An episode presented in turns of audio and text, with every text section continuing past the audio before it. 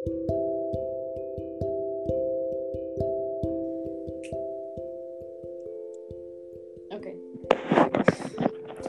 Bienvenidos al primer episodio de Las Catacumbas, el podcast que usamos para quejarnos de todo traducción y no traducción, con fundamentos por supuesto.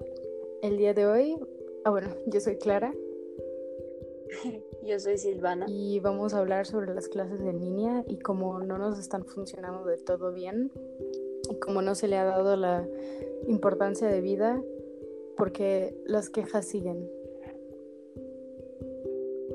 Em, pues sí, porque si los problemas siguen es porque no se le ha dado una solución. Entonces, eh, pues antes de continuar, aclaramos que, o sea, hablamos de las clases en línea como una emergencia eh, sanitaria ante la pandemia de COVID. O sea, eh, las clases en línea que están tomando personas que originalmente estaban en modalidad presencial.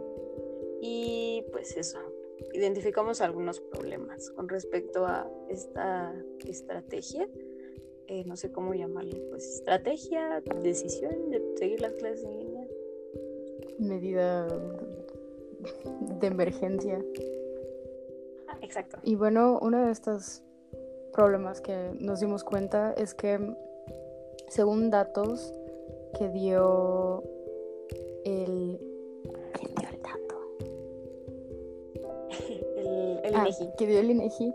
En el 2019 un 56% de la población no cuenta con computadora y el 44% no cuenta con internet en sus casas. Y bueno, eso es básicamente lo único que usamos para las clases en estos momentos. Sí. Y también, este, pues, es una exclusión a un sector de la población que, bueno, justamente este sector, que no sabemos qué tanto porcentaje de estos, de estos porcentajes, vaya, sean estudiantes, pero pues, eh, sin duda alguna, pues es una gran cantidad de gente en el país y una gran cantidad de estudiantes no van a tener las herramientas. Y como dice Clara, básicamente no están teniendo clases y pues no van a tener calificaciones ni pues, no sabemos qué va a proceder con esas personas. Y pues lo malo es que no han dado como una, una alternativa para estas personas y si es que se han dado, pues eh, lo que yo he visto pues no son, son muy, ¿cómo decirlo? Eh, ineficaces. No, no es la palabra que estoy buscando, pero pues a lo que me refiero es que no sirven de mucho. Darse de baja, la única opción. también. Pero pues, o sea, como que, ¿qué, qué te puede decir de la situación que la única opción, la única otra opción sea darse de baja? O sea, También el hecho de que gracias a que se dio por esta situación de la pandemia se tuvo que hacer de manera muy rápida, entonces muchos maestros no cuentan con la capacitación necesaria para dar clases en línea y eso se nota. Eh, también el hecho de que todo esto, justamente por el hecho de que no saben cómo impartir estas clases nos dejan una carga de trabajo muy pesada y pasamos prácticamente todo el día frente a la computadora haciendo estos trabajos sin una oportunidad de descansar y olvidar como lo que está sucediendo afuera con todos estos problemas de muerte y enfermedad. exacto. Y también porque, eh, pues no necesariamente porque sean malos los profes, o, pero pues es que, o sea, igual que nosotras como estudiantes que estamos acostumbradas a las clases presenciales, pues es lo que saben hacer, ¿no? Están acostumbrados a dar las clases presenciales y pues sin capacitación y sin tiempo para capacitarse, pues como que todo va, todo va saliendo mal. Este, pero bueno, eh, tomando, retomando este tema de todo lo feo que está pasando, eh, pues también identificamos el problema de que a pesar de que eh, sí hay un gran sector de la población también estudiantil que tiene las herramientas, o sea, el hecho de que tengan las herramientas y tomen las clases no significa que necesariamente la educación vaya a ser eh, pues efectiva o igual de efectiva que antes mínimo y pues consideramos que esto es muy deshumanizante, esto de tener que continuar a fuerzas, aunque haya una crisis afuera.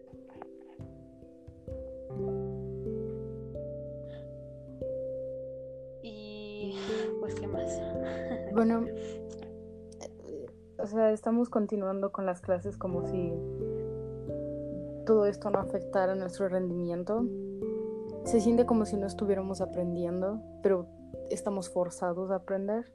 El ambiente académico que proporciona la escuela es muy diferente al ambiente de la casa.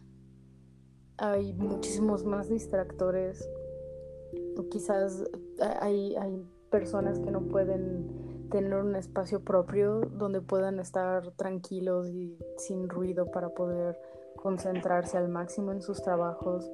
Entonces estamos, tenemos toda esta cantidad de obstáculos y aún así nos vemos en la necesidad de continuar a la fuerza porque no podemos perder este semestre por alguna razón.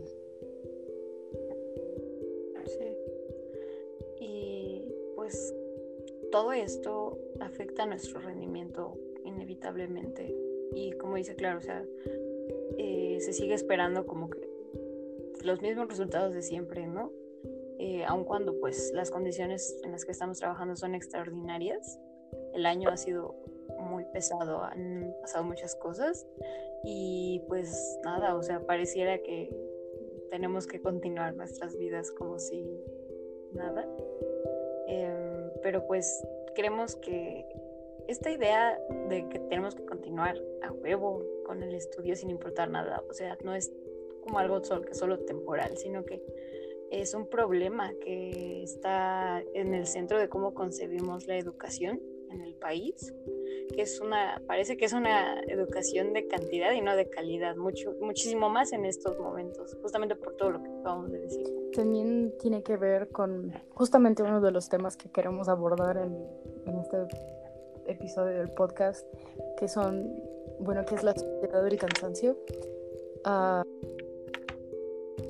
en que nos vemos en la necesidad de seguir trabajando aun cuando hay cosas que nos, lo, impidan, o trabajar de maneras excesivas, aun cuando esto nos afecta gravemente nuestro estado anímico. Y ya no tenemos tiempo para el ocio, ni siquiera estando en nuestras propias casas. La diferencia es que ahora ya no nos explotan allá afuera, sino que nosotros nos explotamos dentro de nuestras casas. y pues sí, em, es muy importante tomar en cuenta este, eh, afecta, esta afectación anímica, que pues es la que más ahorita nos está dando en la torre a, todo el país y a todo el mundo, más que nada, porque pues eh, no podemos funcionar si nuestra mente no está en condiciones de hacerlo, ¿no? Aunque tengamos todo para, bueno, aparentemente todo para continuar, pues lo más importante es nuestro estado anímico, ¿no? No podemos estar terriblemente destruidos por dentro, pero pues seguir trabajando como si nada, autoexplotándonos como siempre. Y además, em, perdón, Sí, no, no, no. Es que iba justamente a retomar el hecho de que gracias a que esto afecta a nuestro estado anímico, eso hace que, que vamos, o sea, que rindamos menos y eso afecta nuestro trabajo y por ende eso afecta nuestro estado anímico y, así sucesivamente. Es un ciclo el que círculo vicioso de que ajá, de que se nos impide salir y además también como esta idea de de positividad de que si creemos que podemos hacerlo y entonces lo haremos aún con todo lo que está sucediendo afuera tampoco ayuda esta idea sobre positividad.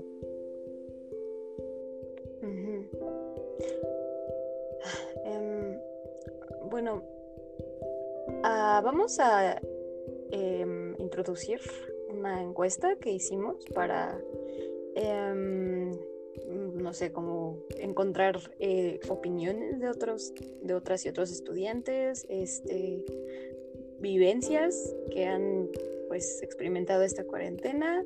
Y bueno, pues en total fueron 18 personas, estudiantes, que respondieron eh, un formulario que hicimos. Eh, son 6 de nivel medio superior, 10 en nivel superior y afortunadamente encontramos dos personas de secundaria que pudieron contestar. Em, y bueno, ya con esta encuesta no buscamos así como generar estadísticas, sino pues como ya dije, encontrar nada más algunas opiniones interesantes em, para pues hacer que nuestras opiniones mínimo sean escuchadas por algunas pocas personas. Y em, ¿qué más? Em, pues ya, creo que podemos empezar con las preguntas. Este, si quieres nos turnamos para, para leerlas para que no sea tan, pesado. Va. Pues entonces empiezo. Em, la pregunta uno es, ¿cómo te has sentido con respecto a la pandemia que estamos padeciendo? Y las respuestas es 38.9% eh, asustada o asustado, 33.3 nerviosa o nervioso, 38.9 eh, insegura, 72.2 eh, estresada, 33.3 triste, 50% cansados em, y solo el 11.1% indiferente. Ah, y en la opción que pusimos como otro para que pudieran escribir otra cosa si querían, eh, alguien agregó presionada. En la segunda, bueno, la segunda pregunta fue, ¿consideras que tu estado anímico actual ha afectado tu rendimiento académico? Un 55.6% respondió que sí, un 0% respondió que no y 44.4% que no del todo. La pregunta 3 fue, ¿has tenido tiempo para sublimar tus emociones negativas? 27.8% eh, sí, 33.3% eh, no y 38.9% no lo suficiente. La cuarta pregunta fue, ¿consideras que tu casa es un lugar óptimo para estudiar? 11.1% dijo que sí, 66.7% dijo que más o menos y un 22.2% dijo que no. La quinta pregunta fue cómo te ha hecho sentir esta cuarentena en cuestiones académicas. Eh, mm, estaba la opción me siento más eficiente que antes, pero 0%. Eh, me siento igual de eficiente que antes, 5.6%. Me siento menos eficiente que antes, 44.4%. Me siento poco eficiente, 27.8%. Y no me siento eficiente, 22.2%. La sexta pregunta es, ¿te están sirviendo como antes los métodos de enseñanza que se están usando en las clases en línea? Un 0% respondió que no. 33.3% no, pues no del todo. 66.7% respondió que no. Luego tenemos, eh, esta era como de em, seleccionar varias. Selecciona los factores que te han dificultado el aprendizaje durante las clases en línea. 32.3% no tengo herramientas suficientes, o sea, internet, computadora, etc. 68.8% del trabajo es excesivo. 68.8% también. Eh, mi entorno, o sea, mi casa no me permite acoplarme a ellas. Eh, la mitad, eh, los profesores o profesoras no han sido flexibles con nosotras, nosotros. Eh, la situación de crisis me ha causado estrés, depresión o ansiedad, 88, ah, no, perdón, 87.5. Yo o algún o alguna conocida o familiar se ha contagiado de COVID-19, 12.5%. La situación económica me ha afectado, 18.8%, y el tiempo no me ha rendido lo suficiente, 50%. La pregunta 8 es, ¿consideras que es una buena idea continuar con las clases a pesar de la situación de crisis en la que nos encontramos? Un 5.6 respondió que sí, 55.6 que no y un 38.9% respondió que tal vez. Eh, pregunta 9. ¿Crees que las clases en línea son igual de eficientes para todas y todos las y los estudiantes? Eh, sí, 0%. No, 88.9%. No lo sé, 11.1%. Y por último, la pregunta 10. ¿Cómo han sido las clases en línea en tu, clase en tu caso particular? 0% dijo que eficientes, 5.6% dijo que buenas, 55.6% regulares, 33.3% ineficientes, 5.6% dijo que malas. Y esas son todas las preguntas de opciones que teníamos. Mm, pues reflexiones sobre esto, eh, pues nos deja ver que las clases efectivamente no están funcionando bien para todas las personas, que la vida académica se ve afectada por eh, la situación anímica que vive en cada quien. y pues eso, se ve su rendimiento disminuye. Em, pues También lo inflexibles que pueden hacer algunas, que pueden ser algunas clases. Hay carreras que necesitan clases presenciales como medicina que necesita prácticas y química que necesita sus, sus laboratorios. Entonces, eh, me gustaría pensar que todo este rollo puede dar paso a mejorar la educación, por lo menos para que estemos listos en caso de que algo más sucediera, como el poder tener una mejor educación a distancia para todos y todas. definitivamente. Mm. Y pues ya nada más para finalizar, me comentaba, bueno, fue, fue, una idea que sacó Clara en otro momento, que en estos, o sea, en esta situación estamos sacrificando, eh, bueno, no, nosotras no a voluntad, ¿no? Sino que es una decisión que tomó eh, pues cada escuela, sacrificar a aquellas personas que no pueden continuar con esta modalidad eh, nada más porque algunas personas sí pueden, eh, pues no sé, no, creemos que es un sacrificio que no vale la pena y que quizá sería más importante hacer nosotras que tenemos la posibilidad de sacrificar quizá el semestre con tal de que esa población que se ve excluida pueda continuar con sus clases em, y pues más que nada aprender bien, ¿no? Tener una educación de calidad. Sí. Pues ya. No sé si quieres. No, no, no. Ah, perdón, perdón. Sí, es justamente eso. Nosotros vamos a terminar el semestre, en efecto. Me ha costado. Realmente me ha costado mucho más el entender todos los temas y realmente estando en mi casa que el poder tomar clases en, la escuela.